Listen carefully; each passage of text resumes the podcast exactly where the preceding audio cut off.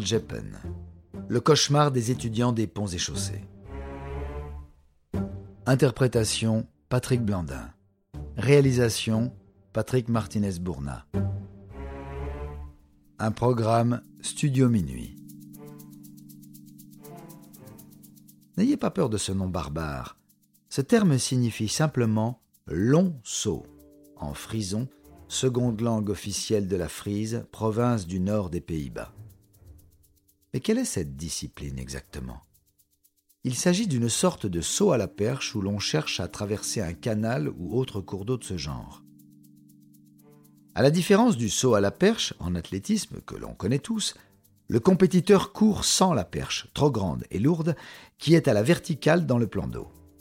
Notre athlète va donc courir, puis sauter sur la perche, l'attraper et s'en servir pour se propulser le plus loin possible afin d'atterrir de l'autre côté, où la berge est, en général, aménagée avec du sable pour amortir la chute.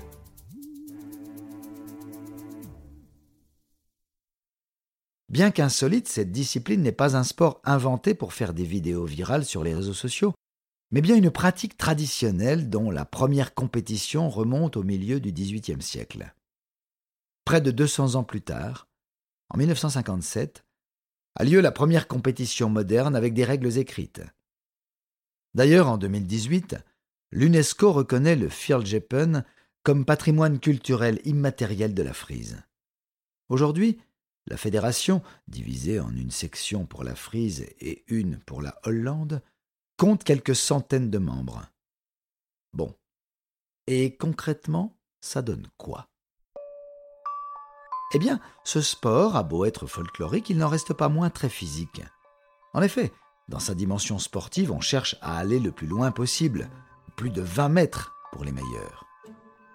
Pour cela, une fois que l'on a sprinté, sauté, puis attrapé la perche d'une hauteur de 8 à 12 mètres, on se hisse le plus haut possible sur celle-ci, le plus vite possible, pendant qu'elle amorce sa chute. Sur cette phase, c'est comme de la montée de corde, mais sur une énorme perche plantée dans l'eau et en train de basculer suite à notre élan. Enfin, pendant que la perche tombe, on tente de sauter à nouveau jambes en avant pour atteindre l'autre bord. En cas d'échec et de chute pendant l'ascension de la perche, on finit certes dans de l'eau, mais tomber dans un canal depuis une hauteur de plusieurs mètres n'est pas toujours agréable. Quant à la réception sur la berge, elle demande un minimum de technique pour ne pas se blesser.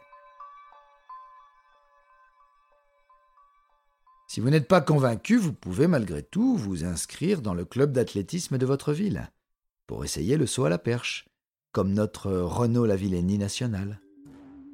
C'est beaucoup plus technique, mais au moins, on atterrit sur un matelas.